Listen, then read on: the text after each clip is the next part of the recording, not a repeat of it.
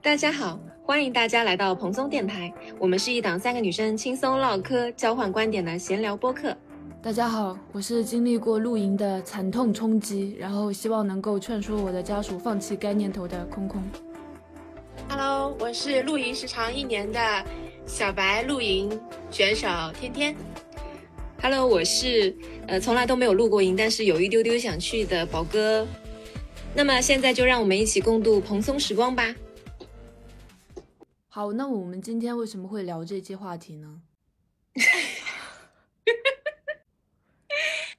啊，是因为刚好到了春天，然后本来呢，因为我已经露营也一段时间了嘛，然后刚好跟我的两个小伙伴聊到说，现在是一个很好入坑的点，然后宝哥呢是一直都没有去过，但是很想体验一番的。嗯，然后我们俩，然后我呢、是受过那个露营的爆裂冲击，然后整个人对这个东西几乎已经有点 PTSD 了。嗯然后我们一合计，觉得还是可以聊一下的。嗯嗯，好，那么嗯，我们就先来讲一讲，就以我们三个人现在不同的状态，呃，对露营的初印象吧。嗯，那么空宝哥先来，宝哥先来。嗯，就是露营的话，在前两年，其实我感觉是一个非常非常洋气且就是有点引领式的这种感觉。嗯，然后我其实最开始对露营产生了一点好奇加憧憬，又有一丢丢担心的那个时间点是，因为我之前还能到处旅游的时候，其实我是很喜欢去看音乐节的。然后之前呢，日本有一个音乐节叫 Fuji Rock，然后 Fuji Rock 它有一个传统，就是它每次只要是有演出，它一定会下暴雨。啊，是是是，我听过这个传说。所以说去的那，因为首先它是在一个自然生态里面进行的演出，然后很多人会带帐篷去露营，但是呢，它又是一个很极端的天气情况，就是会下暴雨，然后会漏水啊，会整一个很冷啊之类的。所以说我其实对这个事情是又憧憬又有点害怕，就觉得如果说我能扛住，会觉得是很有意思的一个体验。嗯但是如果我没有扛住，我可能这辈子都不想再去了。嗯嗯，所以就很好奇，呃，那个是一个 timing。然后到这两年，我嗯、就特别是到今年，我会发现露营竟然变得非常的普及。就每个周末，我的朋友圈，无论以前关不关注这方面的人，都开始至少有一个帐篷或者是一顶天幕在那边草地上对撑着。对对，我就也是打一个问号，想说我是不是 out 了呀？这嗯大概是我目前的印象。嗯嗯嗯，空空呢？呃，这个事情说起来也话长啊，但是呢，就是也是跟大家一样，在朋友圈里面就看到很多人开始晒一些露营的照片什么之类的。然后我家属呢又是那种特别喜欢凑热闹、追赶潮流的那种人。然后呢，他嗯老是跟指着朋友圈里面天天的照片说：“哎，你看他又去露营了，好棒哦！你看他拍的照片好有 feel 哦。”我已经收敛了是吧？非常收敛了，我跟你说。然后我会等会儿会讲说为什么会收敛这件事情。嗯然后用我家属的特别爱用的一个表情包来描述的话呢，就是山羊放了绵羊屁，绵羊气又骚气，就这种感觉。但是对我来说呢，我不知道为什么，我我是仔细，因为我们要聊这期话题，然后仔细回忆了一下，因为我当时只要我家属跟我提出这样子的要求，我本能的就会排斥。当然跟他自己啊，就是以前比如说去参加那种那叫什么长距离骑自骑单车那个东西叫什么，就类似这种。然后呢，就是呃，因为公司里面的要求去玩这么一 part，然后就自己要买两三千的装备，然后只只骑行了一次就结束了这种人，所以我对他呢本身就是有点。嗯，不是很满意。然后我自己对这个事情呢，也是有一种天生的抗拒，本能的抗拒，我不知道为什么。所以我在记忆的海洋里面遨游了很久，终于找到了我对这个东西为什么这么恐惧的原因，就是因为我回忆起了我曾经公司里面的一次团建。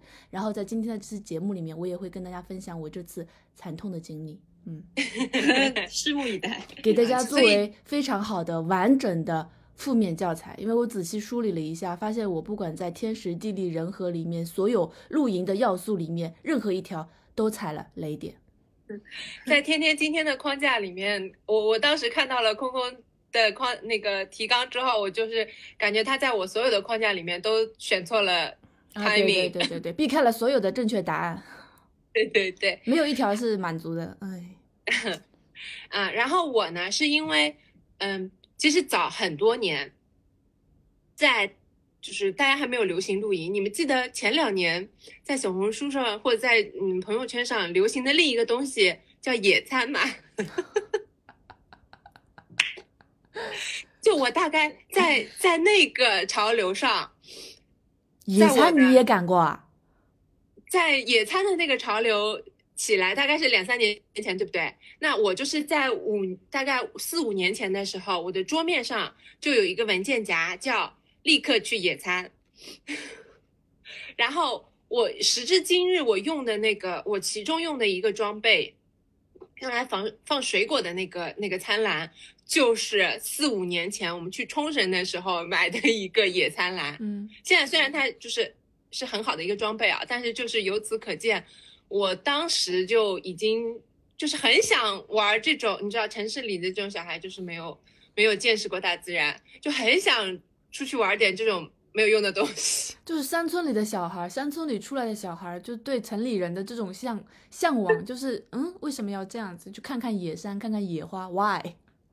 对，就是要踩踩草地，你知道吗？就没有见识过。不懂，不。然后呢，然后呢是去年机缘巧合，因为去年其实也相对来说比较这个也对露营这件事情已经风有起来了嘛，然后刚好家属的同事是一个机车党，然后他们机车的这个圈子开始玩露营，就说那要不要一起去？然后我们就立刻马上去。去囤了装备，立刻跟跟他们一起开始露营。然后我也很幸运的是，我之前讲过，很幸运的是，是因为跟这帮朋友入的坑，所以几乎就是避开了，就是空空的反面，避开了所有能避的坑。一入这个坑就被人灌输了非常系统的的的框架，该怎么录，所以几乎到现在就除了吃苦之外，没有就充分感受了露营的快乐。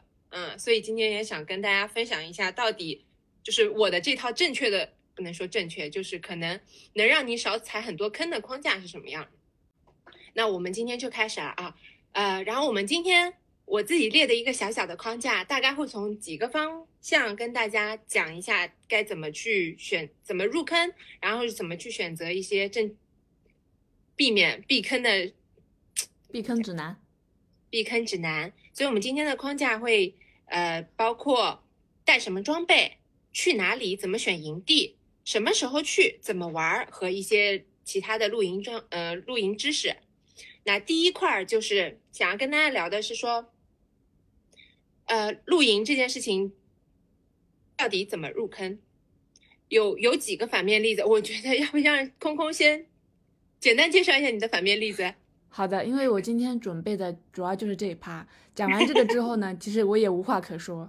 嗯嗯因为我作为一个没有重劳力、没有厨艺、不热爱大自然的内向型人格，嗯，其实对这个事情呢，就是嗯，也不知道该。对对对对对，整个不知道该如何是好。那接下来啊我就跟大家分享一下我惨痛的露营经历啊，是 真的露营，不是呃野餐，是真真实实的露营。我觉得，OK，而且嗯我觉得我那个年代出去露营，应该是属于整个国内的先锋露营人士吧。但是非常不凑巧的是，不要说你那个年代，你这样说好像跟八十年代也。六七年前了吧？嗯，六七年前在杭州去野地里露营，不是先锋人士吗？的确是。是是是是，但是好死不死，呃不能说好死不死啊，这当然这个跟我们公司也是非常好的这个团建的这个理念也是有相关的。就是我这次露营呢，是跟公司同事和领导一起去参加的。我们 HR 给我们安排了一次，就是所有那个公司地领导层和呃什么能干的下属们一起去野地里面去露营，增加大家的团队凝聚力等等的一个好的露营活动。嗯嗯嗯。所以呢，我当时去的时候就是，你当时去的时候带装备了吗？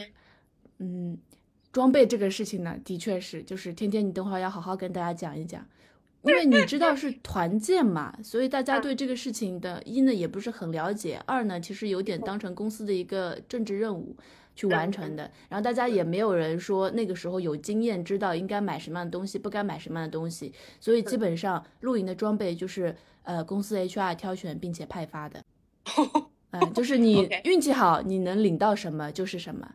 然后，哦嗯、你运气不好，那你可能就只能睡一个单人帐篷或怎么样，然后什么睡睡垫啊什么之类。哎，我跟你们讲啊，就是天幕这种东西，真的是现在这个年代才有的，以前根本没有天幕这样子的东西，好吗？就是在照片里面出现的那个东西。对，现在的很多的装备都是因为一个新的概念，就是现在的叫 glamping 的那个精致露营的这个概念才才应运而生的。就以前大家对露营基本上大家的概念，就是最早最早的那个概念是其实是现在叫 BC 的露营的那个概念，就是贝野，你懂我意思吗？我真的觉得我那次的东西就不是露营，就是荒地求生。对，贝野就是就是这个概念，对山野求生，对对，荒野求生。对对，大概大概就是这么一个情况。然后我我因为就是也比较害怕嘛，因为要走很多的山路什么之类的，you know 亲近大自然嘛。然后还去买了，我是为了这个东西有去购买了那个登山鞋。登山鞋，我就刚才想说，对他们说，就是你不能穿普通的运动鞋，一定要买那种对你的脚踝包裹量比较厚实的那种，防止你走在路上然后突然就脚崴了。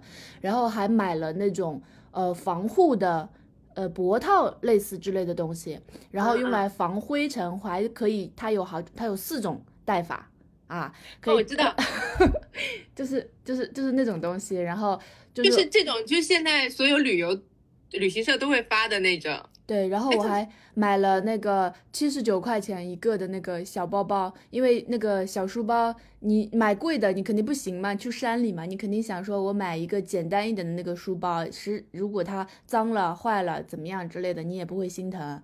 然后我就这样子意气风发的去了，然后结果从这个装备，从这个装备听起来就是一个 面临一个荒野求生的状态了。对对对，然后呃我们到了那里之后呢，遇到的情况就是，那公司团建活动嘛，就 HR 给我们安排了每个组 PK，在山地里面玩游戏，呃，PK 什么东西啊？呃，好像是回答问题吧，然后就是要你要显得自己是非常聪明、能干、勇敢、积极，然后能够在各种竞争的项目里面脱颖而出。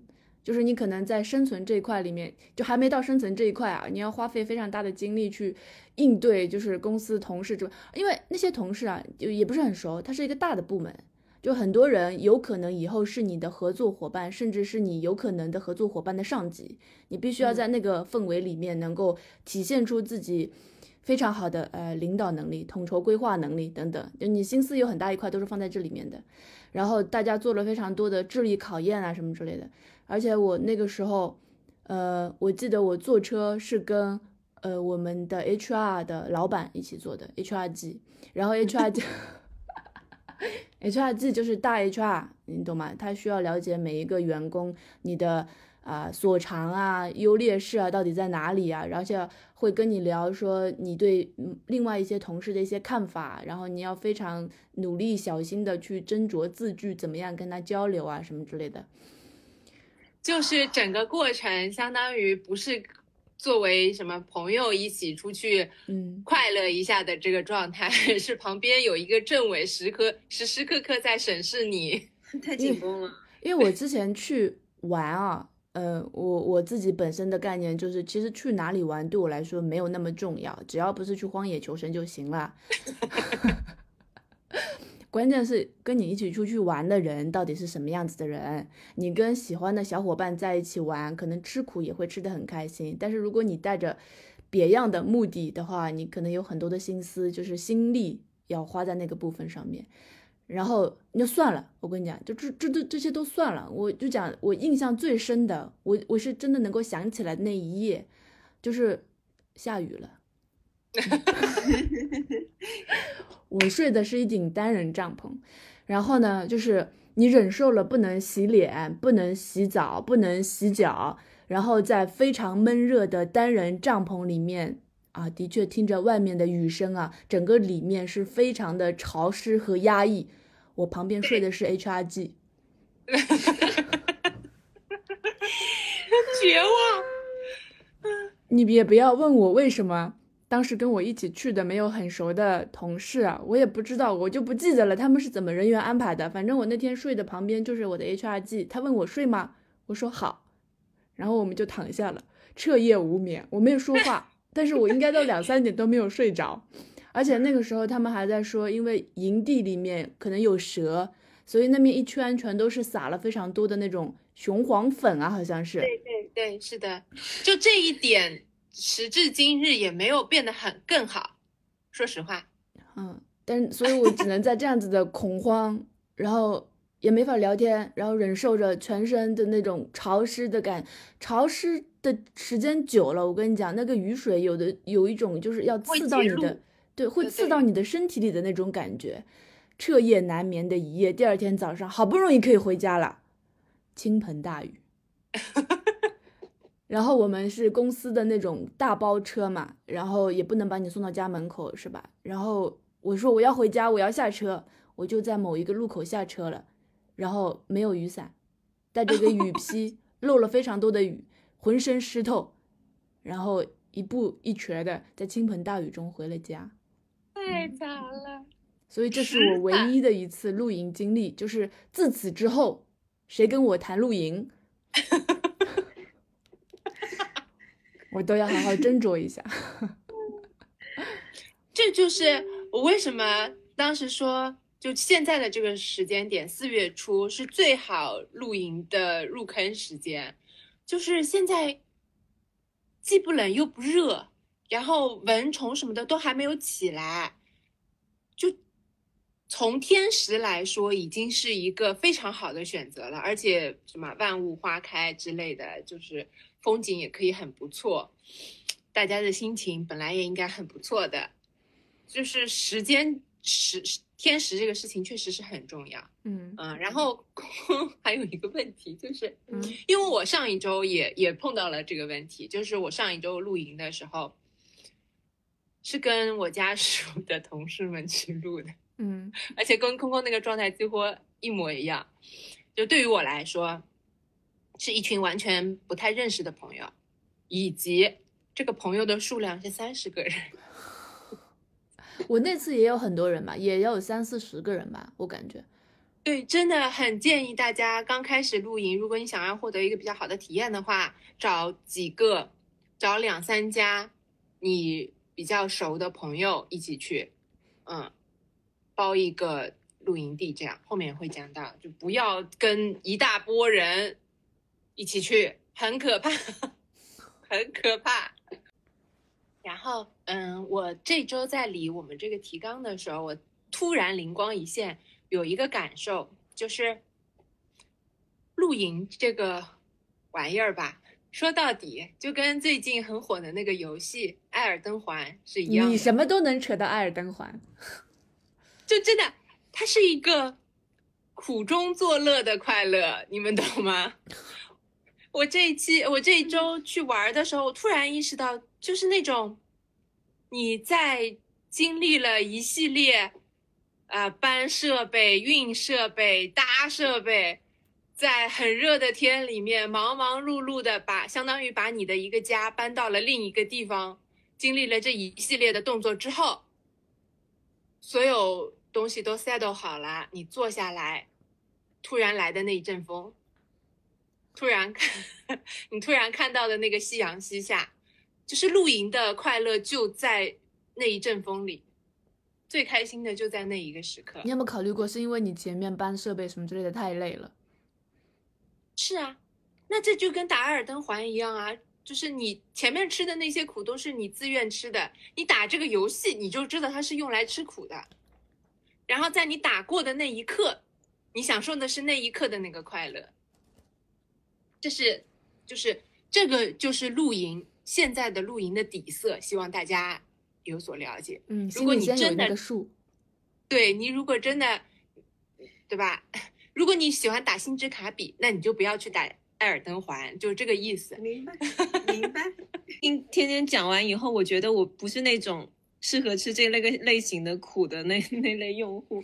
我是因为觉得不需要本嗯人能吃苦，只要你身边有一个能够使唤的人帮你吃苦就可以了，你懂吗？那也没有这样的人。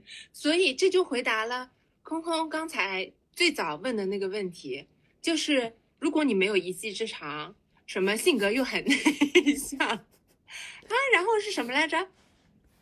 我当时写的是说没有重劳力，没有厨艺，对不热爱大自然出不了劳力和厨艺，你又不热爱大自然，然后你又是个内向的人格，嗯，我觉得如果在这些 buff debuff 的加持下，如果你还没有一个特别宽宽容你的朋友，那我就建议你不要参与这个这个事业，就真但的。但我不知道为什么，我昨天可能是，嗯可能是命运的指引啊，我有刷到一个微呃一个抖音的视频，然后那个视频里面其实是那种有点像白噪音那种，但它的那个画面是你在一个房车的里面，它那个房车的那个顶都是玻璃棚的，嗯，那种嗯你是可以看到星空和旁边的那些树影之类的。然后呢，嗯是一个晚上，一直有雨落在房车的顶上，发出那个雨滴的拖啦啦啦拖啦啦的声音。当时那一瞬间，我有一点被那个场景所感染到。坦白说，也可以是吗？对，因为我也是那种有妄想过想要跟天天一起去看星星这样子，就人生总有一些那些上头的那种时刻。嗯，房车去看星星，我们去年也是，前年也试过。说实话，就是现在的所谓的这个精致露营的概念，就是相当于是你自己，你买的那些所有的装备，就是你对你以户外家庭的一个幻想，对吧？你就是买了很多装备，然后到户外去搭一个你的家。那么这个东西的最天花板就是买一辆房车。嗯，好，嗯，就你相当于不用搭，你就你就开着车就去了，嗯确实是很省事儿。嗯，但是你中间也会少很多乐趣啦，就是因为你就相 相当于打艾尔登法环，你逃课啦，你知道吗？就是你把前面的重劳力都过了之后，你轻轻松松打完了一个 boss，你也觉得哦，就这样。好嘛，那我们就来细细的聊一聊这个苦中作乐，我们好好的品味这其中的苦和其中的乐。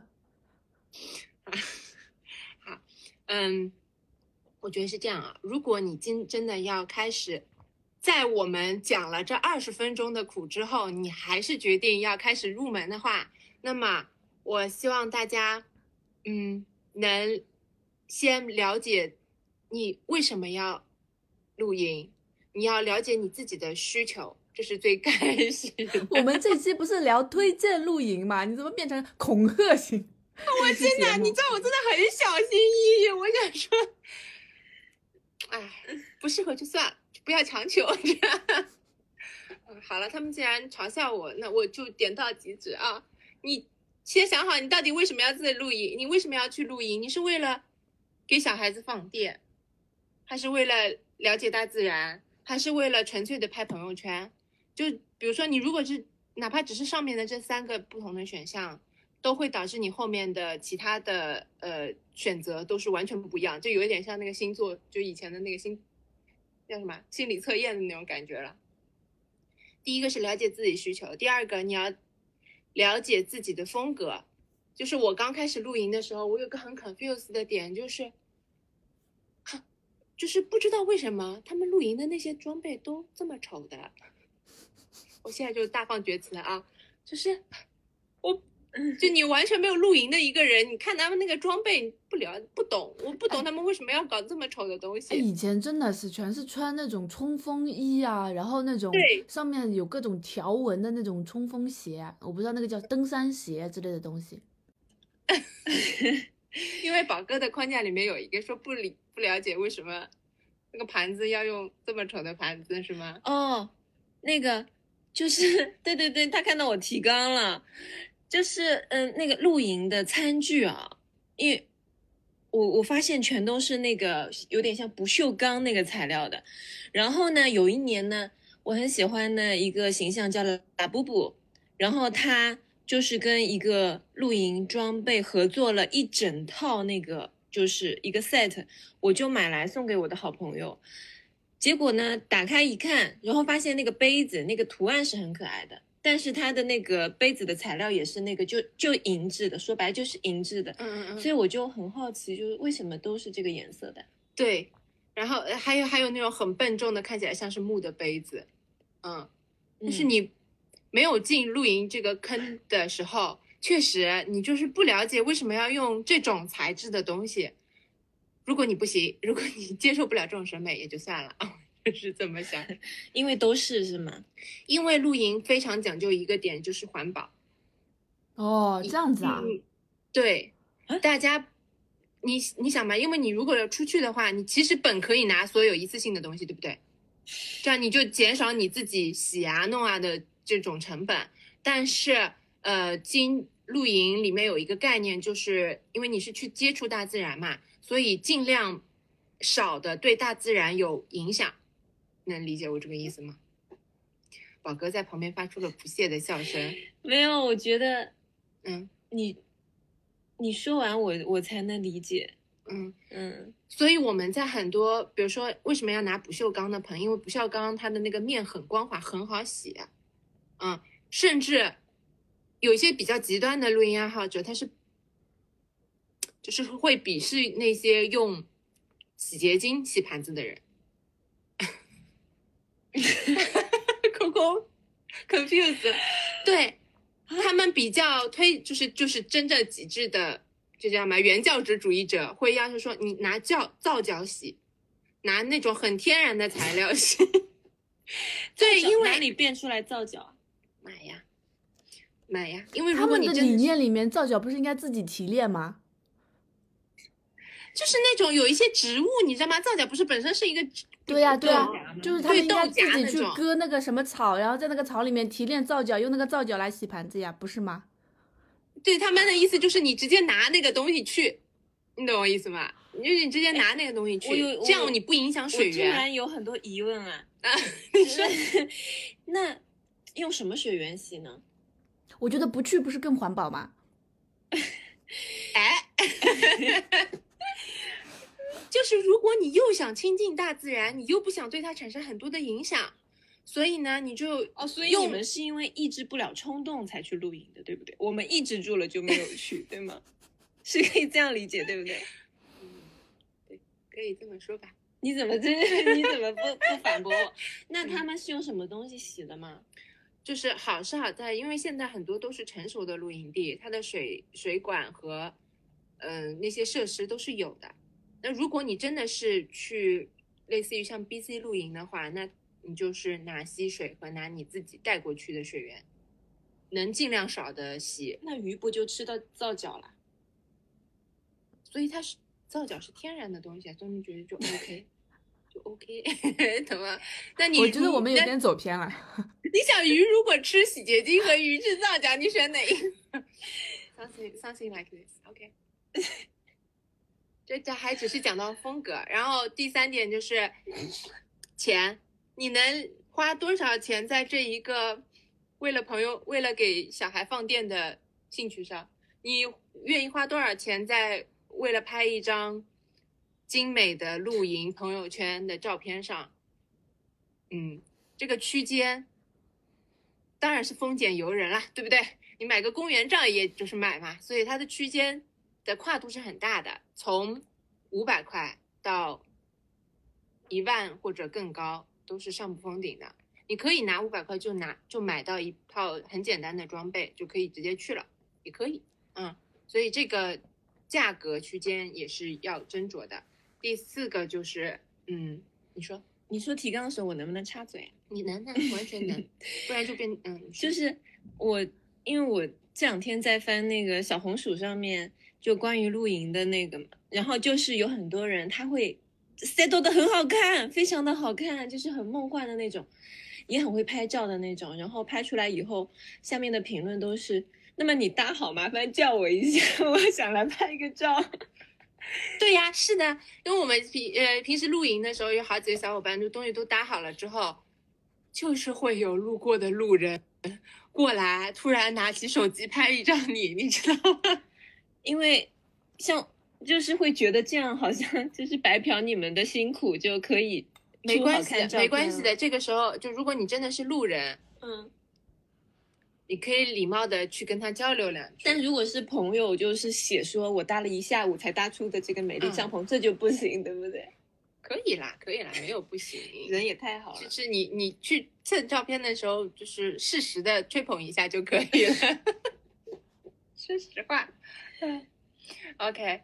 然后综合上面的呃四个点，我极力推荐的大家的第一次露营选择。呃，后面几个关键字非常重要啊！嗯第一个是蹭感叹号，蹭一夜露营，啊，这一共是一二三四五五个字，这每一个字都是有用的。蹭一夜露营，为什么？么说是去蹭呢？就是你，嗯，蹭就意味着你其实是有朋友带着你，你有一个冤种朋友愿意带着你，对不对？选一个稍微有经验一点的朋友。第二个呢，为什么说是一夜露营呢？因为就刚才说的，因为其实露营这个事情的前面的相当于前置的流程是很长的。嗯，等你全部搭完之后，差不多太阳就下山了。如果这时候你选择的是就是呃到了晚上就回家，那你就感受不到傍晚和晚上的那个大家坐在篝火旁边聊天的这种快乐气氛了。而且露营，你比如说你如果当天就要回家，那就意味着酒啊什么的也不能喝，就没有必要。说实话，哎，那如果当天就回家，是不是才刚搭起来的就得拆掉了？对，就没有。有必要。如果要过，如果都不要过夜，为什么要搭帐篷啊？这不是也有些人当那还有？天幕啊，那还有天幕啊。就对对于有些人来说，搭一个天幕，把那些桌子、椅子，对吧？桌子上塞都好，就很大工程量了。哎，天幕不是，不过夜是不是只是露营，只是野餐？不是吧？不是，有帐篷是不是就对算露营啊？对，有天幕，现在大家就觉得是露营。我我个人啊，我浅显，我 我浅显的概念，我觉得啊，野餐跟露营的区别，爆言下面上，就是露营大家都是坐在椅子上的，大家有天幕坐在椅子上的，野餐是坐在地上的，这是我最直接的一个概念。很有道理，很有道理。哦，我觉得不过夜就算野餐，我的感觉。你你你露营设备能升级，野餐设备就不能升级吗？人家也可以坐凳子上。好，跟说，我想提问了，嗯，那搭天幕是不是时间成本上要节省很多啊？跟什么比？跟跟搭帐篷比篷比？嗯，很难回答。嗯，这么说吧，如果难易程度差不多，就这样说，呃，以都是很简单的，就最简单的天幕跟最简单的帐篷比的话，时间是一样的。多久呢？一个天幕你一个人全部都，我们以一个人算啊，嗯一个天幕一个人搭，最简单的天幕你可能十五到二十分钟就能搭起来了。这么快？嗯，然后如果是帐篷的话，公园的那种快开帐篷就不用说了，大概三分钟就能搭，就能它，因为它是自动开的那种嘛，哦啊，你就可能就三分钟。对我睡的那个，我睡的那个就是自动开的，一打开对就可以 弹开来的那种。对，但是但那种肯定你没法拍发朋友圈嘛，对吧？那如果稍微再好一点，就是可以发朋友圈的那种，大家概念里面的好看的帐篷，嗯差不多快的也就是二十分钟就能搭起来。嗯嗯，体力上面差不多，差不多。嗯，没有问的。嗯，你说，那这两者选择上的区别是什么呀？就是刚才说的，你要不要过夜？哦哦，还有一个就是天气的关系。如果比如说像冬天，大家基本上是不搭天幕的。透心凉。啊，对，因为很冷。天幕这个东西主要的作用就是遮阳，你知道吗？嗯嗯那可以防雨吗？呃，防雨的大部分的天幕它都有一个东西叫防雨指数，嗯嗯，防雨系数。那那个天幕和帐篷都有，都有这一个参数的，相当于。OK，回到刚才的蹭一夜露营这个这这个概念里面，嗯然后呃，第一个呢就是啊，为什么要蹭一夜？就刚刚说了，为了感受搭完之后的那些乐趣。然后为什么是一夜呢？就是因为你相当于一个白天一个晚上啊、两个白天一个晚上嘛，这样的话，那你就可以简简花不多的时间，简简单单的感受一下你跟露营这件事情的 match 程度，你简简单单的先了解一下，对吧？然后第二个呢，你也不用买太多的装备。如果你是蹭朋友的露营的话，嗯，你有你想深入的蹭，那你就带一个桌子，带一个椅子，带一些你自己的餐盘，就可以去蹭了。如果你想更 更简单一点的菜，那你就直接跟朋友说，你给我多加一份我的就可以了。啊，那在露营这种社交里面，有没有这种呃，可能是相对来说比较有习俗化的这种社交礼仪？就比如说我是来蹭的，我到什么嗯样子的程度蹭是对你来说也是可以接受的，就只要带餐桌和碗就可以了吗？对，如果嗯、还是看你们两个朋友之间的情谊程度？第一个当然是看情谊程度，但是有一个，嗯，我觉得啊，在露营机就是露营选择露营的人的特征就是他们很乐于分享，而且不怕麻烦。如果这个人是很坚持，不能说很坚持，就是经常去露营的话，那他一定是具备这两个特点的。那其实是所以很推荐跟热爱露营的人交朋友，对不对？你肯定容易更容易交到一个比较有义气的好朋友，对又乐于分享。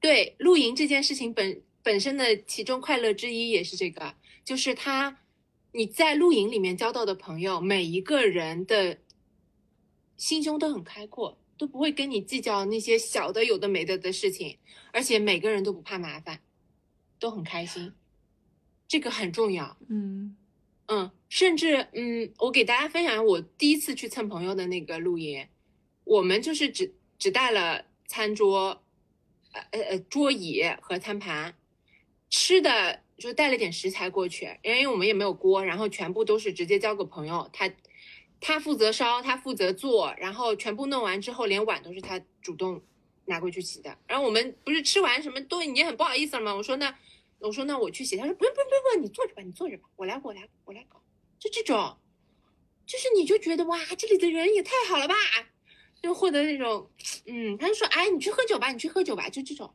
对对对，很快乐，嗯，人很重要。人很重要，就是，然后嗯，还有一个点就是，如果你是跟朋友一起呃蹭朋友的话，基本上他们会带你去的地方都是一些比较成熟的露营地。嗯，他不会说啊，我今天要带一个新手朋友去，那我们就去深山吧。他不会，肯定不会这样。嗯嗯，肯定去一个比较成熟的露营地。那成熟的露营地后面又会讲到，它有很多帮你可以帮你屏蔽掉的麻烦，就会 舒适很多，对你的第一次新手入门就会快乐很多。嗯，所以请大家记住这五个字：第一次去玩的话，就是蹭朋友的一夜露营。嗯，好。那如果你万幸万幸通过这一次一夜蹭，你感受到了露营的快乐，你说好，我现在终于 finally 我想入坑了，嗯，那么我们的重头戏开始了，好嘞。我就开始跟大家讲说，那第一趴，你就要开作为一个成熟的，不是成熟，你成熟的新手，你要去带一些什么装备？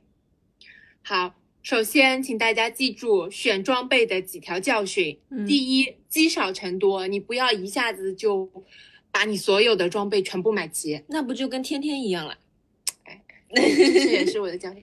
第二个就是买错最贵，嗯，这句话我一定要好好跟我家属讲一下，他就是非常热意热爱买装备，而且非常不屑于买那种初级入门装备，他一定要买好的。对露营这个露营这个圈子，就是跟什么骑摩托啊，其他这种这种玩的东西是一样的，就是他说的好听叫丰俭由人，说的不好听就是上不封顶。感受到了，真的感受到了。就是你拿一个简简单单的，比如说简简单单，那就简简单单的天幕啊，简简单餐盘来说吧，嗯，你的餐盘你可以拼多多买一个那刚才说的你说看的那种不锈钢的吧，你拼多多买一个不锈钢的一套也就七十几块，什盘么七十碗碟子几块，拼70几块多多都要七十几块。拼多对，嗯，对对，数量是有，嗯，比如说你就两三个人的盘碗碟全部都在了，不锈钢的那种，三零四的，质量还可以的，差不多七十几块就结束了。嗯，那你如果要买个牌子的呢，一个盘子可能就两百块，嗯所以它的就是高低是差很多的。你一个盘子两百块啊，你两三个人就是三个盘子，再加碗，再加呃碟，就就就是对吧？起起手就是两千我已经，感受到贵了。起手就是两千，就有种像摄影圈一样，就是对对追求装备永无止境。对，追，然后呢，还有一个问题就是，比如说餐盘还好，你的天幕和帐篷，你永远都是只能带一套出去的，对不对？所以你，比如说你现在，嗯，你买了一个，你跟风买了一个帐篷，嗯然后过两天那边又出了一个，也不一定比你这个东西贵，但是你的心就往那边飘过去了，你就觉得那个样子更好看，然后你就想要那个了，那你现在的这个帐篷就就几乎就是完蛋。就是吧所以，天幕这种东西它不是裙子，是的，而且它很大哎，对，收纳也是一个很很，你家里不是仓库的话，你基本上就是没有办法收纳，同时收纳两三顶天幕这种的。作为一个新手，嗯，所以有一句话叫“买错最贵”，你想好了再买，分析好自己的需求之后再买。然后第三个就是露营的装备最关键，还是刚才说的那个，你最关键的就是要有一个朋友。你露营最好的装备就是有一个懂露营的朋友，你所有的问题都可以问他，这是很重要的。所以你在选装备的时候，少就是当然你自己的这个叫什么信息收集也是很重要的，但是你要在下定决心加入购物车下单之前，你去问一问，去找你的露营的朋友问一嘴，这个东西怎么样？你觉得适合我吗？因为适合是最重要的。嗯，有可能你确实你有钱，你大白熊买了一个，但是这个大白熊起手就是十七公斤，你如果体重只有九十的话，你根本就搬不动。嗯，因为我最开始在选装备的时候就是这个这个问题，我对重量体积一点概念都没有，我都不知道十七斤是多重，这就是这个时候朋友就很重要。好，这三条积少成多、买错最贵和多问朋友这三条是选装备的基础。嗯，好，在这三这这三条原则之下，你现在要开始买装备了。那么，啊，给大家简单的、简简单单的介绍一下露营的装备，分成四大系统，它分别是卧室系统，因为它相当于一个家啊，所以它分别是卧室系统、客厅系统、厨房系统和你的玩乐系统。有装修那味儿了。对这个时候，宝哥已经呈现了一个呆滞的状态。我真的觉得这个比摄影要烧钱啊。它比啊，对，它比摄摄影要装的，嗯，要装备的装备，要买的装备细分的东西也太多了吧？多的太多。嗯，呃，卧室系统，which 就是刚才说的帐篷那一些，住人的，对。然后客厅系统就是相当于天幕那一些东西，嗯然后厨房系统就是锅碗瓢盆、火源这些东西，和玩乐系统就是你出去，呃，你出去露营的时候，你你如果是遛娃，那你就要有遛娃的系统，对吧？呃，如果你自己是出去跟朋友玩什么玩吉他这些，那你就是这就是根据你自己的兴趣来哦桌游之类的，对，嗯飞盘啊，如果是你为了遛狗啊，那就有嗯狗的这些，狗狗的对玩，具，所以嗯玩乐系统我们这次就不展开。那么主要就是帐篷、天幕和客厅这些，嗯，因为帐篷、天幕这些就真的非常的怎么说呢？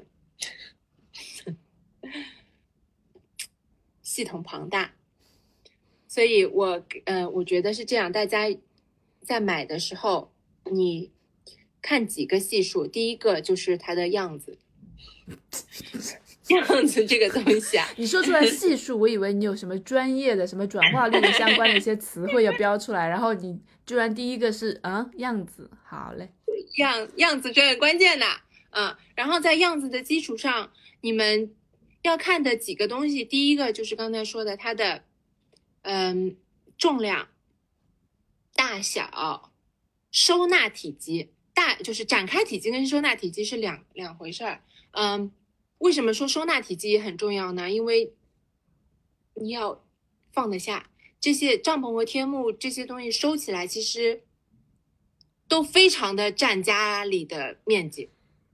如果你家里就可能你家里没有一个非常空旷的仓库的话，对于你已经比较满的家庭，它是一个很大的障碍。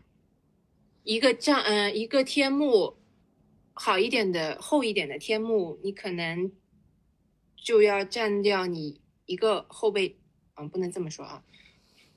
呃，一一个天幕和帐篷系统可能就要占到你汽车后备箱的四分之一到三分之一的空间。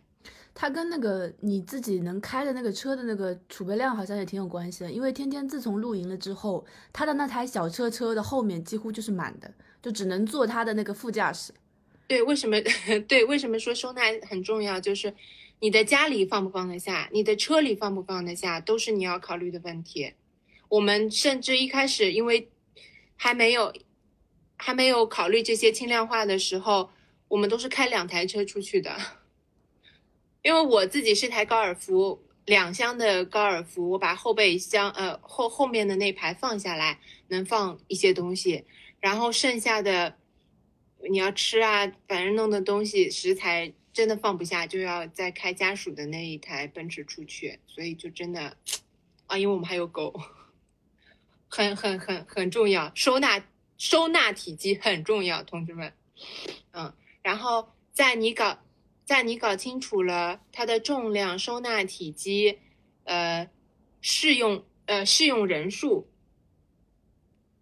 展开啊展展展开面积就是适用人数，在搞清楚了这三项系数的情况下，你去挑啊还有价格，对不起啊，这四项 这四项呃系数的情况下，你去挑你喜欢的样子就可以了。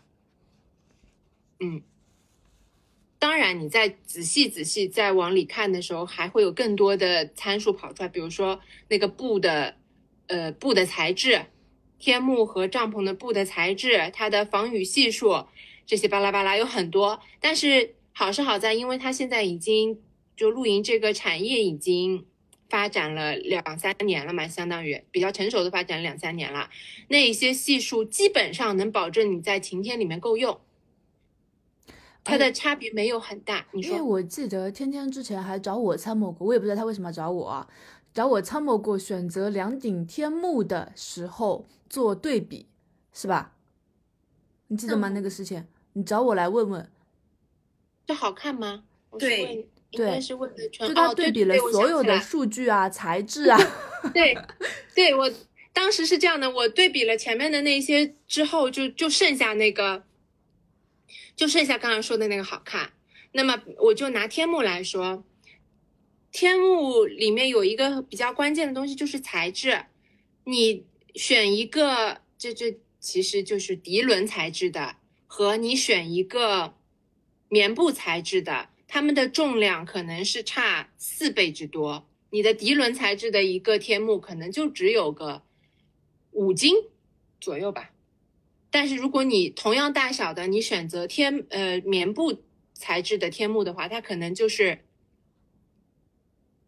五公斤、十公斤这样的这样的区别。所以当时我很纠结，我给他们看图的时候，就是我想知道，因为我想知道就是看起来到底差多少，一样的呃，看起来你就是就是两块布嘛，对不对？两块布搭在那边。如果你们觉得从照片上拍出来视觉上没有差太多，那我肯定是选轻的嘛。但实际上，你如果去线下，你走到露营的场地里面，你去看过，你就知道棉布的那个材质给你的质感，那种厚实的质感和涤纶的那种轻飘飘，风一吹就会晃啊晃，还有反光的那个质感是完全不一样的。所以我当时自己就是在颜值和重量之间，我选了颜值。嗯，这是一个大家要要主要考虑的点吧。嗯嗯，然后比如说你都选择好，我们稍微展开一点啊，嗯，快速的展开一点。拿一个天幕来说，刚才说了，你选完了材质，那么我现在选好了，我要选棉布材质的，那就意味着我放弃了重量。嗯 OK，那我现在放弃重量的话，呃，一个十斤十斤起的天幕，那我要选什么形状的呢？因为天幕它的形状有六角形的，有呃长方形的，有碟形的，嗯都不一样。嗯从呃从最基础的就是长方形的，对吧？然后六角形、碟形那些越往后越好看，说实话就是这样。嗯越往后越好看，然后越造型越纤越好看，你能用到的面积越小，哎呦，这又是一个抉，择。好但好看，实用。好看和实用，你又选哪个？好看，我们，你选了好看，对不对？嗯嗯，我当时最开始的时候也是毫不犹豫选好看，你不是买了好看吗？没有，我最后买的是实用，我买的是长方形的。这样子，它的实用体现在什怎么怎么回事啊？你变了？不是它的使用体现在什么地方？因为长方形的它可以，相当于它可以拓展的这个形状有很多，你可以把它当成一个小屋檐用，你也可以把它的一边放下来，你就可以当投影幕布用。你懂吗？就是你可以在野外看电影你们，你们在露营地里面看过电影？啊。我的第一次露营就是有电影的，带 投影仪去吗？对你，你的朋友，你的牛逼的朋友就会有看了什么电影啊？不重要，跟着一批小孩子看吧，大概就是这种概念。嗯，然后嗯、长方形的可以拓展的好处还有，如果真的很晒的话，你就可以把它，你就可以任意的把哪一边能把把比较晒的那一边又放下来之类的吧。反正你只要在，我就说结论吧，建议大家买长方形的，放弃那些好看。就如果你持续的要出去玩的话，就买长方形的，写死了。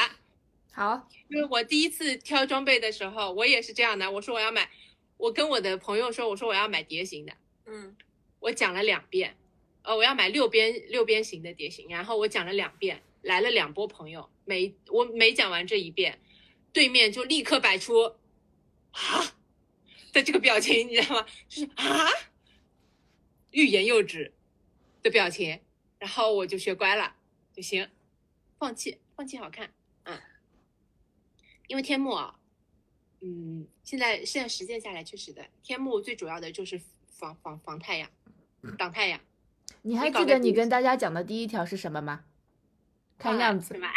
然后你现在给大家结论是实用，挑长方形的，不要在乎那些样子。哎呀，我已经在前面的那部里面选了好看了呀，对不对？我已经在底材质的那一项里面选了好看，要平衡，要平衡，真的你。哎，那你出去有看到蝶形的吗？有啊，有看到蝶形的，也有看到那个，有看到蝶形的，然后那个时候心里就想，哈，还好我买了长方形的，为什么？因为他们就晒着，你知道吗？蝶形就意味着你旁边的那些边边角角都没有办法帮你很好的挡太阳，你懂我意思吗？嗯，天幕最关键，你搞清楚为什么要买天幕。天幕就是能让你在夏天，能让你在气温比较高的时候，很好的挡太阳、挡雨，且能让风从你能坐在那下面感受到风。因为你在夏天你是没有办法在太阳很大的时候进帐篷的，帐篷里就很闷。嗯，所以就要选一个通风、能挡太阳的，这是一个关键。嗯，OK。哎，简简单单的讲一下，我就说这期就很难讲，因为因为你又不能讲的很细，又不能讲的很粗，就大概大概意思吧，好不好？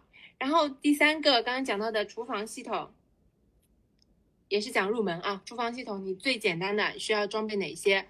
盘子、碗、碟、自己的筷碗筷这些，因为这些是你去蹭其他邻居的必备基础啊。啊，然后嗯。品牌这些，因为因为你你一稍微一搜你就大概了解了。只有雪峰，还有国内的一些挪克那些牌子，买呢，呃，这两个呢，你拿到手的质感是完全不一样的。在小钱在小东西上面稍微花点钱，这是我的 我的概念。所以呢，餐碗盘这里稍微花点钱就花点钱吧，建议大家选雪凤，我就直说了。我觉得你其实已经有一个对比过后的一个选项 list 了。对，对，餐碗盘和杯子，嗯，那你带了几套啊？几个人就带几套，说实话就是这样。就比如说你们是两个人，我们是两个人，我就带两套，呃，碟有两个，碗有两个，那个雪拉碗有两个，杯子有两个。那你碗筷有买的时候是买了几套啊？就买两套买就买这套，就是因为你主要就是我们家就是负负负责蹭人家嘛，说实话是的，买食材和蹭。你放你买很多，我也不是像那种美食博主一样，我需要拍照，当然也是需要的，但我拍不了那么花里胡哨的，所以就就这样就可以了。然后呢，如果你要自己做饭的话，嗯，呃，买一个火，嗯、相当于就是火源，嗯，你你需要炉子吗？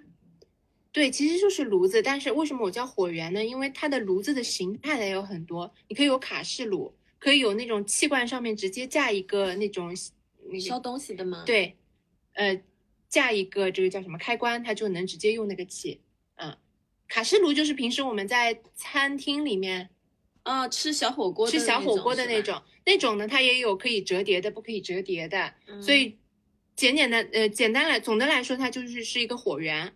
那么你就挑便宜的买就可以。嗯那你的推荐是我的推荐是大家去买那种登山罐，呃，这叫什么？高山罐，是那种扁的气罐，这是你的气源嘛。然后在那个扁的气罐上面买一个那种小的开关就可以了。啊，就不用买卡式炉了是吗？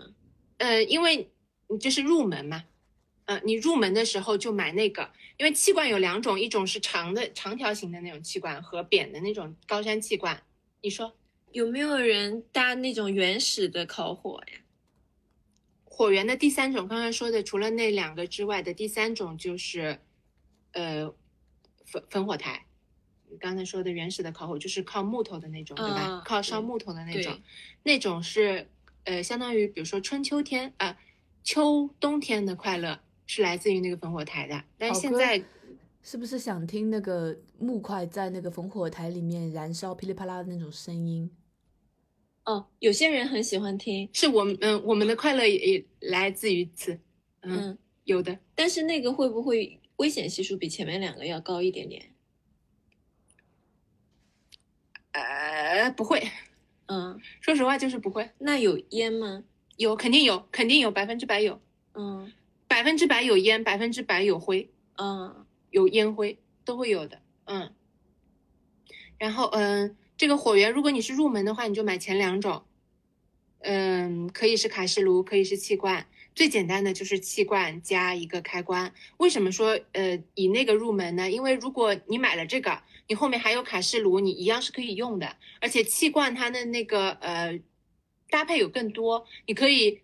你后续如果你比如说你买了卡式炉，那你这个气罐就可以用来插一个灯，你就可以上面它可以有一个灯源，你就可以把它当成一一盏你的氛围灯用，它就有很多种使用方式，你不会浪费。我刚才说的买错最贵嘛，嗯。嗯那比如说你刚才说的，如果你买了一个像盐盐，我已经把品牌报出来，比如说你买了一个卡式炉，嗯。那你可能就你后面又不喜欢这个卡式炉了，你又买那种，他们现在已经有那种小的煤气灶了啊，嗯。你又你又觉得人家煤气灶好看，那你现在这个卡式炉就废了，所以就是没有必要你从最简单的开始买就可以了，因为作为新手入门的话，你就买越简单的越好，嗯，然后呃你有了火源，你然后需要一个炒的东西嘛，对吧？你需要一个锅具，那么简单一点、轻便一点的，啊，空空已经就是眉头皱起来了。简简单一点的，上次我也给空空推荐过的，就是买一个那种韩式烤肉的那种盘，这个叫什么？烧烤盘，那个是最简单的。那个你可以炒，可以煎，可以烤。它的呃使用方式有很多种。嗯，你想问什么？但是它的颜值是不是属于比较一般呢？哎，刚才最前面说过，在它在露营的这个审美体系里面，它是可以接受的。啊，对，它有，当然你有，你要颜值的话，你也，我我我是看到过朋友啊，他们带那种很很花哨的那种，那个叫什么啊，很重的那种铁炉，那个哦铸铁锅。哦嗯嗯啊，，也有啊，那种呃彩色的铸铁锅，但那个很重啊，它就那个超级重哎。对那个就就重但，刚才那个长得很像食堂里面放饭的那个盘子。嗯是，但是它在露营设备里面是可以接受的，嗯因为它真的很多样。嗯，嗯嗯，露营里面有一个很很也是一个比较基础的原则，就是它能它的使用方式越多，它嗯就、就它可以就就更好，你就不要专，比如说这叫什么专款专用，类似这个概念，你就不要这个东西只能干这一件事情，嗯，你就很不方便。我感觉对露营装备来说，实用性好像还是挺重要的。实用和重量都很重要，嗯，所以我有一其中有一次露营的时候，我看到我的朋友，嗯是也是新手朋友，竟然带了花瓶。为了 saddle 是吧？为了 saddle 带花瓶，我其实是 confused 大自然里不是有很多植物吗？是，但是他那个花当然是就是单独很洋的那种。对对，很洋，特意拿来的，它是不是？哎，可是能理解，但是它不在露营的这个审美里。带花瓶让我想起野餐那个体系了。对对，野餐是不是有些人会是的，带花？是的，是的，是的，很洋，但是在露营的这个，它不，它不在这个体系，就审美体系里面，嗯，越多功能越多样化越好，其实是这个概念，嗯，所以听起来，哪怕是洋气的露营，其实它要兼顾很多实用性，对，嗯，而且是以解决问题放在优先的里面，以解决问题和环保 放在优先。而且还带了一些这种生存的感觉在里面，对不对？现在已经很不生存了，说实话，现在，嗯嗯嗯，我们假设就快速的把上面的那个带装备的这一部分略过了。如果大家还呃对装备这一些有什么问题的话，可以留言给我们，天天可以二十四小时在线 负责解答。嗯，好。然后接下来，假设你已经有了刚才说的基础装备，那现在就是要去了，对吧？嗯那去去哪里呢？你的营地怎么选呢？OK，现在开始讲这个。那么，首先你的营地是必须要考虑的，对于普通人来说必须要考虑的要素就是这个营地它具不具备以下几这个营地它具不具备以下几个东西，一个就是厕所，第二个就是水源。嗯这个是现在很多露营地里面你首先要考虑的东西。然后给大家打一针预防针，哪怕是现在最成熟的露营地，它的厕所和它的厕所都比较偏向于农家乐的厕所，你的 image 要就是你那个锚点要锚到那里，它不是那种五星级酒店的厕所的概念。那会像音乐节的那种厕所吗？你是说临时厕所吗？嗯，洁净程度差不多，嗯只能这么说。所以它并不是一个非常就他在上厕所方面没有那种很干净整洁的体验，要有思想准备，是这样的。对，大概率是不会有那种很干净、整洁的。嗯嗯。我感觉啊，后第二，我我的那次经历里面，我都是已经有创伤应激了，我完全不记得我当时是怎么上厕所的，应该也是那种可能是刚刚挖出来的那种，但是我都已经不记得了我害怕有可已经把它忘记了，刻意的。嗯，厕所。然后好一点的、成熟一点的露营地呢，它支持你过夜的话，它可能会有一个淋浴间，就是洗嗯澡的、的地方，只能这么说，冲淋的地方。那这个冲淋的地方，大家也不要想的太理想。会像那种游泳池的那种冲凉的地方，对吗？会像海南游泳池的那种冲淋的地方，都不是你自己城市里的那个嗯。游泳馆的冲淋的地方，嗯。你懂我意思吗？就是开间，啊，水泥感的那种，水泥感，嗯，了解。大大概率是个开间，然后混杂着隔壁厕所的味道，嗯，然后呃好一点的可能是二十四小时供热水的，然后嗯比较不成熟的就他可能会写清楚他几点到几点才供热水，这样，然后以及如果这个露营地人多的话，你可能要排队啊之类巴拉巴拉的，啊、OK，OK，然后这是一个，然后还有就是水源，他呃有没有可以给你洗刚才说的盘子碗的地方之类的？嗯。然后他那个嗯，水源离你所在的营位，就是你的那个露营的那个地方近不近？因为大概率它不是、不是像你家一样，你你伸手就能拿开拿到一个水呃自来水龙头的，哦你可去提水是吗？对哦，你可能好一点，你可能走个五十米去提水，你去洗碗；远一点的话，你可能要走个两两三百米才能去洗碗。嗯，这种概念，我可怎么感觉 嗯越讲越可怕？嗯，然后嗯，这两点有建议新手，如果你的营地没有以上两点的话，基本上就不用考虑了这个营地。嗯嗯，这是最基础的。好，在此之上，你再可以去考虑的是，嗯，第一，它是不是一个可以车开过去的营位？我不知道我表达清楚没有？嗯因为就是，啊，空空表示没有听懂，就是大部分的营地它可能是在一个山野之间，对吗？山野之间它开辟了一块营地嘛，那么就意味着你的车不一定是能开到你要搭帐篷的那个边上的，哦，嗯。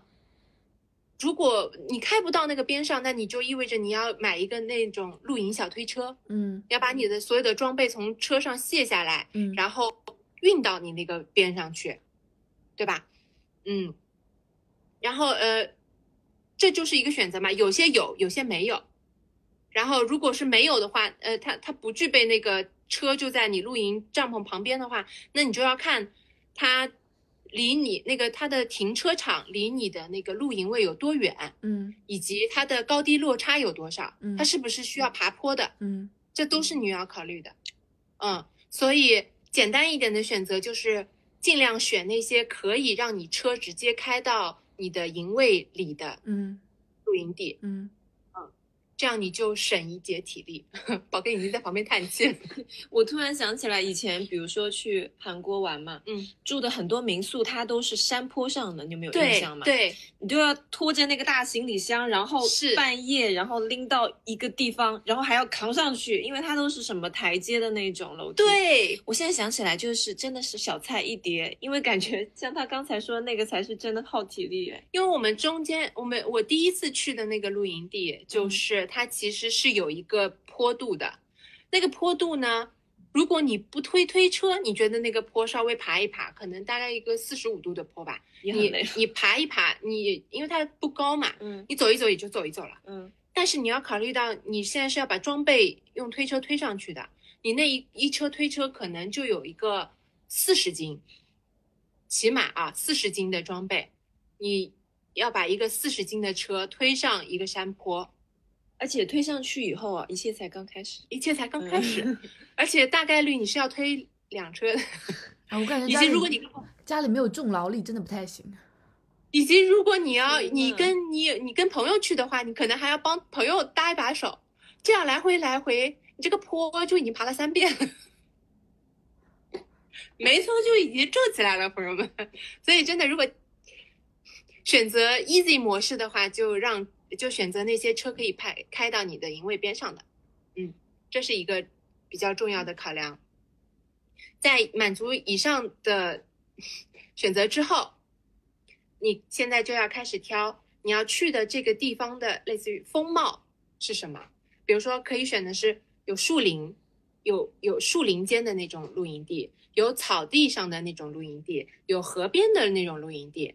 这当然就是靠你自己的不同的喜好了。那么，呃，我稍微讲一下，比如说树林间的好处是什么？树林间的好处呢是，呃，在夏天和春天的时候，它的遮阴非常好，它整体的温度就会比你在草地上低个三四度左右。树林会不会有这个虫子？啊对，会有。那你草地上也会有，嗯，对吧？一样会有。打咩？打咩？嗯，怎么说呢？在夏天，比如说你现在四月份，你从五月份开始，你要去的是你要去露营的话，你就要考虑树林间的了，因为草地上就真的非常的热。空空表示摇头。好，然后比如说，如果是草地的话，草地的问题是什么呢？第一个是刚才说的，它没有遮阳的区域，很热；第二个是因为它那个地的关系，因为它是草地嘛，所以如果你要过夜的话，它会非常的潮，嗯哦，有露水，有露水。嗯，那你你你那个帐篷和你你的睡垫，你要选择就要比较厚，防潮的。对，防潮。然后一样的，如果是草地的话，它就会有虫子。和某些动物，某些动物这是 避免不了的。OK，这是草地的问题。然后第三就是，嗯，河边，河边优秀的呢就是很漂亮，拍出来就真的很快乐，呃，很漂亮，非常适合发朋友圈。但是河边有一个很主要的，呃，很重要要考量的问题就是，呃，你要看它会不会那个那个河河水的水位啊，对，它会不会涨潮？你不要不要觉得离谱，这是真的，很多朋友问到碰到过的问题。醒来发现自己有点图个啥呢？我在想，我到底是图个啥呢？醒来发现自己躺在水里，很离谱。所以现在一般的露营地会选，就是嗯，它相当于是个岛嘛，但是它离那个水源相当于是个悬，不能说小悬崖，就是它是个嗯，这个叫？它有一点点高低差，对让你可以睡在安全的这个海拔上面。它对是，呃，但这样的话，如果你是选择那种有高低差的，你像我们像我们就是为了遛狗的话，那你的狗就没有办法跳下去，这也是个问题，对吧？那如果狗干嘛要跳下去啊？拉布拉多就是很喜欢玩水啊，嗯，那就只能白天放风的时候让它尽情的跳，是吧？它不敢跳，所以你就只能选带坡的，但是你又要离那个水源稍微远一点。啊、那就是白天玩的地方还不能是晚上安插那个住的地方。，对，这你你你实际搭帐篷的地方要离水那每源天稍微远一点。微信步数应该会超过三万步吧？我觉得。那那不真的不至于，真的不至于。那就呃意味着就是你你跟河的那个呃位置关系就是河过来是你的天幕，再过来是你的那个嗯帐篷，是这这种关系。前提是你两个都买了啊。哎，对。然后河边还有一个问题就是，呃，潮会比草地更潮。听下来就没有任何一个不潮的选项。嗯哎，对，当然了，嗯然。然后，嗯，有两个避雷的选择，这个是现在小红书和朋友圈里面经常拍照拍出来，感觉很好看，但实际上真的没有必要选的两个选择。第一个是矿坑，嗯、你现在在小红书上会发现非常多那种以新新的宝藏露营地推荐为头的那种呃这个这个笔记，他就会说什么某某矿坑，某某矿坑人迹罕至，一望无垠，大草地，推荐大家去。那就意味着这如果这是一个矿坑的话，那就意味着第一它非常的不安全，嗯。第二它不具备刚才我们说的前面的那些前置条件，它没有厕所，没有水源，不是一个成熟的露营地，它就是一个野地。嗯第三，矿坑是一个非常不安全的地方，因为它有很有可能它旁边同时在进行那种工地作业的。嗯 然后你哪怕它是这一个已经叫什么废弃的矿坑，说实话，照片拍出来跟实际你在那边看是两回事儿。你照片拍出来是一个什么小冰岛、小马尔代夫，实际上你到的就是个叙利亚。嗯 非常不建议大家，就是很认真的跟大家说，非常不建议去矿坑。第二个呃的避雷选择就是那些嗯怎么说呢，叫村里的公园啊，转成露营地的，嗯，因为这是现在很多那不就农呃农家乐吗？对，那就是很多现在那种想要赶上这股风呃露营风潮，想要骗钱的那些那些农家乐做的事情。村公园转露营地，它它可能有水源，它也有所谓的厕所，但是呢，它整个地方就不是以露营的那个服务标准来提供的，所以你的人就是你在那边的，在那边人也很多，旁边的就是你整一个的氛围感就是也很多，什么？鸡呀鸭也很多。就是对鸡啊鸭也很多，然后你旁边的那些，呃，你旁边的那整帐篷可能就是一个公园帐，然后他们就拿着那种外放的录音机什么的在那里放，就环境很差，那体验会很土吧？很土，非常土。就是其实还没有改到露营的那种氛围，对，其实就是本质上就是去了一个农家乐。是的。嗯，然后你旁边的那些，就相当于你旁边的营友也是非常不可选择的。嗯说的很文明了已经。嗯，成熟露营地有一个好处是，它会对它的，就比如说它这一块地有那么大，它会有划分，它会有营位的划分。比如说这一块地我就只能放五顶帐篷，就我只能接待五个客户，这是一个比较成熟露营地的做法。但如果你是那种农家乐或者野地或者是其他的地方的话，就我就这么大一块地，你就来吧，你就见缝插针，你能放下。就算你本事，大概是这个概念。嗯，然后因为它也没有门槛，所以你旁边的人就是很不可预期。我之前还在网上看到过一张照片啊，就是在一块大的草坪上面，上面摆满了各种的那种帐篷，很多人在上面走来走去，什么什么密密麻麻，就相当于你在一个就有点像球以前 有点像以前那种在游泳馆里面下饺子的时候你看到的那种场面。对对，是真的很可怕。这样会对你的露营体验有非常大的损害。你，我这就是，如果你是过夜的话，对吧？有些家庭睡得早，有些家庭睡得晚，都不可都不可抗。你跟你的朋友出去，好不容易出去凑成一局，你们想晚上聊聊天，想放放音乐，结果旁边那一家说我带小孩，我要早点睡，你们不要讲话，尬住。还有是，还我还看到过一个段子，就是他跟他的朋友可能也是比较正常的，就在那儿露营，可能到个晚上十一二点就睡了。结果呢，旁边那家人彻夜未眠，然后一直拿他的功放放一些抖音神曲，灯嘛开的无比的大，很可怕。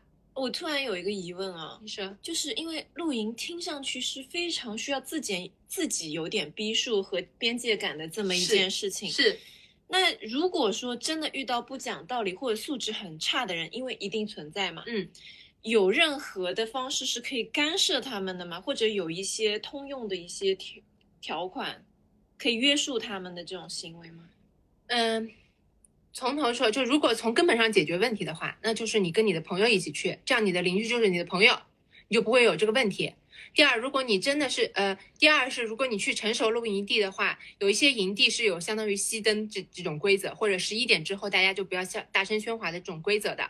然后第三，如果你前面这些都都没有都不符合，你真的踩到坑了，那就只能礼貌的过去跟人沟通，或者你拿一点可能你的东西大家还记得刚才那个重劳动力吗？这个时候重劳动力可以切换身份，就去跟别人对你们家的东北大哥就讨该出论一下 就该出马了。带花臂那种最好。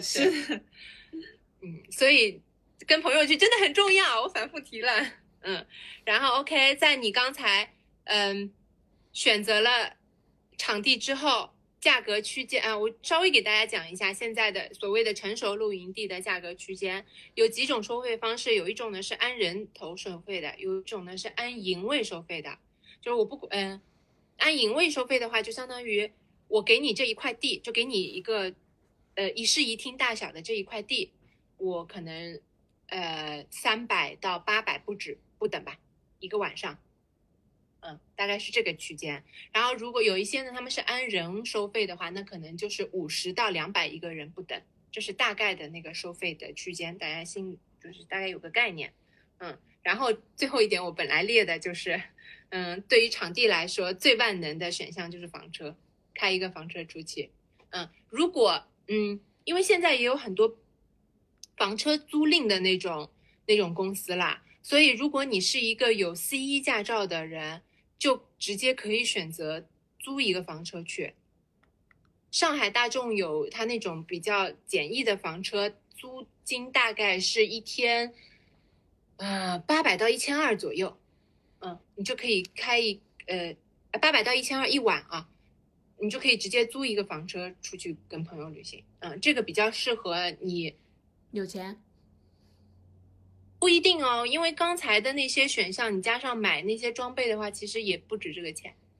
说实话，公公已经在摇头了。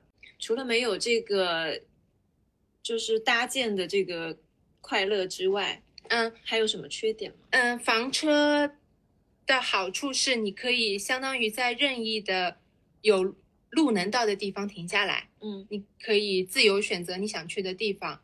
然后它自带了厕所，刚才说的厕所系统、淋的淋浴系统和厨房系统，这些它都是自带的，这是它的好处。然后，呃，问题呢就是，如果你是去一个晚上的话还好，如果你是要去呃两三个晚上或者以上的话，那么相当于你要去的那个地方的你的那个目的地最好得是一个房车营地，懂我意思吗？因为房车营地它就会给你提供充电的地方，可以给你提供补水的地方，可以给你提供你那个换就叫换水的地方，换污水的那些地方，就其实这就是另一趴了，嗯。然后房车还有一个，呃，可能比较不太容易被被被被大家了解到的点，就是房车的睡的那个睡眠系统，它其实是比较窄的。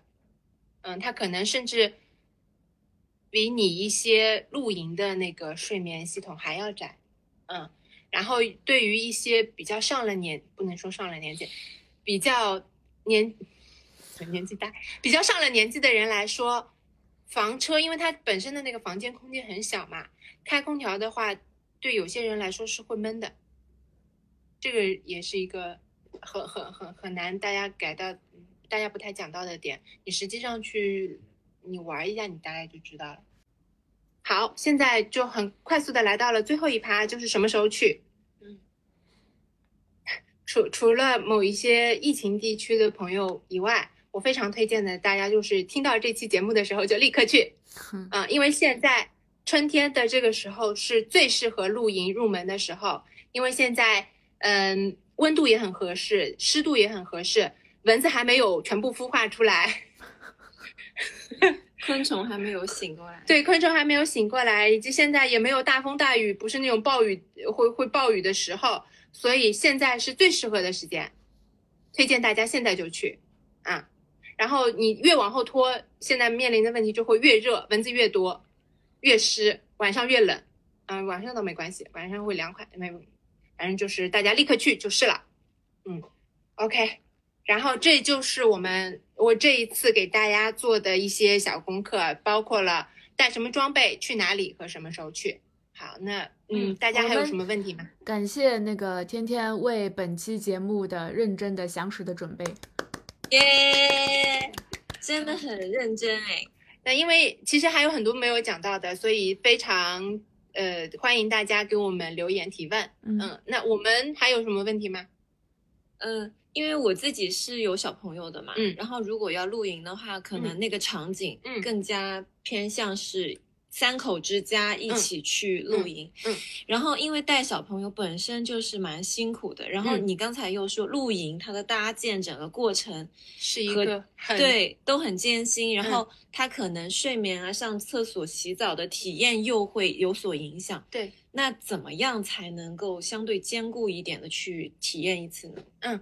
呃，因因为我没有，我没有我我给一些父母的一个忠告吧，嗯。因为嗯，就是露营可以帮你做到的一个事情，就是帮你小孩放电，它可以在尽量节省你的体力的，呃的前提下，帮你把你的小孩放电，是因为基本上啊，现在露营的人大多数都是带小孩或者带宠物去的。嗯嗯那么这就意味着你很可能你的你的邻居或者你旁边的人就是有一个跟你家差不多大的娃，他们玩到一起去，你们大人就可以干自己的事情了。嗯，然后第二个就是嗯，怎么尽量节省你的体力。嗯嗯，第一就是你到营地的时候，一般的顺序都是先搭天幕嘛，你们也是的，就是先把天幕搭起来，给小孩一张椅子，他就能坐在阴凉的地方等你们了。嗯，这是一个很重要的事情。然后第二个呢，就是嗯，如果是家庭出游的话，你可能在比如说食材的选择上面，就提前把那些需要处理的部分都在家里处理好。你带一些相当于半净菜的去那边做，那这样的话，你你可能就有更多的时间用来陪小朋友。嗯，然后第三个呢，就是你可以提前准备一些给小孩用来他自己可以放电的东西。嗯，比如说刚才我们提过的，带一个投影，带一个投影仪，或者选择带一个你有投影仪的朋友。啊，我以为比如说带一个飞盘这样子，就是让小孩儿 接飞有盘。互相认识。对，有飞飞盘这种也是嘛，就是，嗯，还有一些他们就比你你比如说你给小孩一个命题，你去给我找，嗯，我们今天大家就来收集树叶，然后他就可能在旁边，你觉得他就能自动的去放电了，就类似于这样的，对，有类似于这样的准备。嗯，刚才我为什么说投影仪呢？因为很奇怪的是啊，就是你在户外，因为小孩都是那种哇啦哇啦的那个状态，对吧？你在户外到晚上，只要有一个投影仪，那个那个状态就像小时候的那种露天电影一样，所有的小孩立刻安静。嗯就你你这一对于你们来，对于家长来说，就是一帮小孩可以在一个非常不用管他不不会乱动、不会乱叫的那个那个状态下面保持两个小时以上。这样的话，你就可以跟你的朋友坐在旁边喝酒聊天，都不需要去管你的小孩，也不需要哄睡。嗯，这是一个非常推荐的选择。那我有个疑问啊，嗯，就是你在露营这么多次的过程中，有没有任何大人或小孩中途嚷嚷着我一定要回家，我想回家这样？有，的，有的，有一些小女孩，嗯嗯，会不喜欢，呃，不洗澡之类的，啊，就对干净要求比较高，对干，净要求很高，然后她不喜欢泥巴，嗯，就这她沾了土就不行了。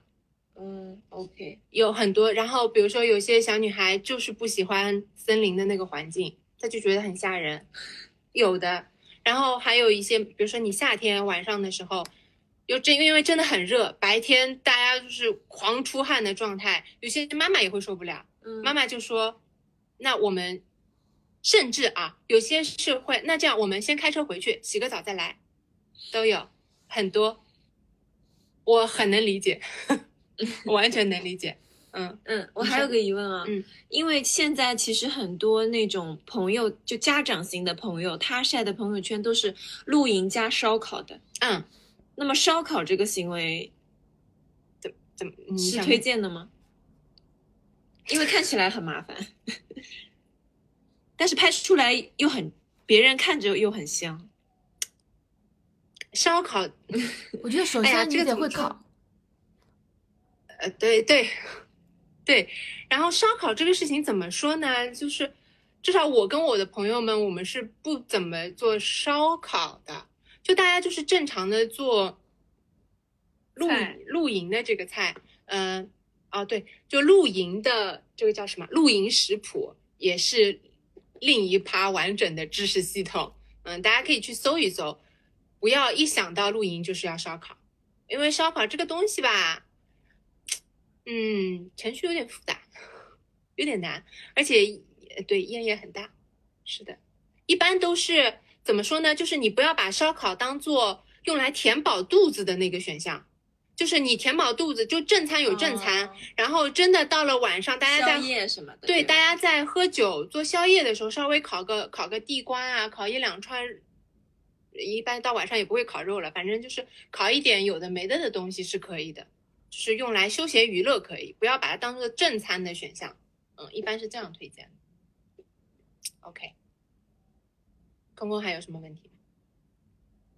我听起来，我觉得露营其实还蛮不适合特别怕麻烦的人的。非常不适合怕麻烦的人，非常不适合怕麻烦、有洁癖。我看看，我之前还写过，呃，没有体力，以及 家庭成员很挑剔，全是我，的人。是我是我。那宝哥听完这期节目还会想要去露营吗？对我想要回归到野餐这件事上，不知道你们有什么建议吗？